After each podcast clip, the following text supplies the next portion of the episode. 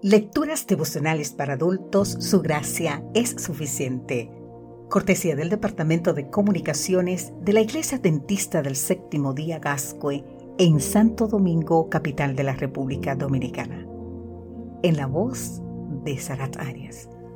Hoy, 27 de octubre, saber a quién creer. Segunda Timoteo capítulo 1, el versículo 12 nos dice, por lo cual asimismo padezco esto. Pero no me avergüenzo, porque yo sé a quién he creído, y estoy seguro de que es poderoso para guardar mi depósito para aquel día. Pablo sufría por causa del Evangelio. Por eso podía animar a Timoteo a soportar los sufrimientos.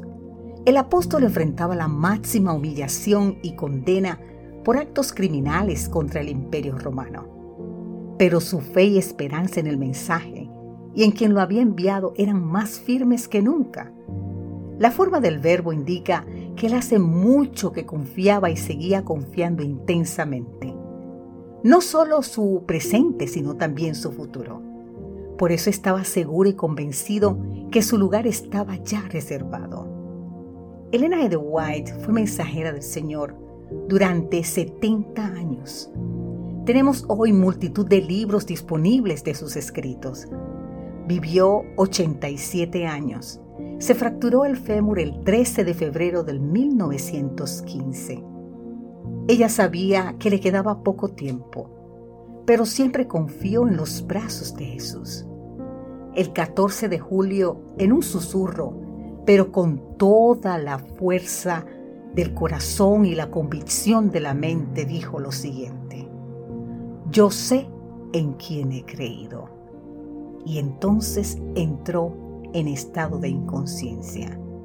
Dos días después, el 16 de julio de ese mismo año, ella descansó, como Pablo, segura en la promesa de Dios. Su vida se apagó como la luz de una vela, pero su testimonio y mensaje siguen brillando intensamente. El himno Yo sé en quién he creído tiene declaraciones firmes y seguras del escritor Daniel Webster Whitler y del compositor James McGrahan, quien siguió a Philip Bliss como director musical en sus campañas de evangelización. La madre de Whitler, una fiel creyente, puso una Biblia en su equipaje cuando se fue a luchar en la guerra civil estadounidense. Fue después de las sangrientas batallas, habiendo perdido su brazo derecho y capturado por el enemigo, que Whiteley tomó esta Biblia del fondo de su petate y aceptó al Salvador que amaba a su madre. Al salir de la guerra, se dedicó a los negocios y poco después al ministerio evangélico. En el himno testifica de su confianza total en Cristo y su gracia salvadora. Hay poder transformador en la religión de Jesucristo. Y este poder debe manifestarse en nosotros por una humildad mucho mayor, por una fe viva y más ferviente, a fin de que lleguemos a ser una luz para el mundo. El yo debe ser humillado y Cristo ensalzado. Querido amigo, querida amiga, que nuestras vidas testifiquen siempre del poder transformador del Señor, para que humildes y fervientes iluminemos al mundo con la seguridad de saber en quién hemos creído.